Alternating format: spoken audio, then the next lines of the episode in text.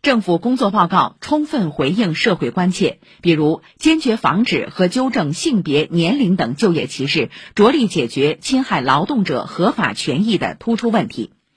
针对大家特别关注的老人、妇女、儿童权益保障，报告透露一系列好消息：适当提高退休人员基本养老金和城乡居民基础养老金标准，确保按时足额发放；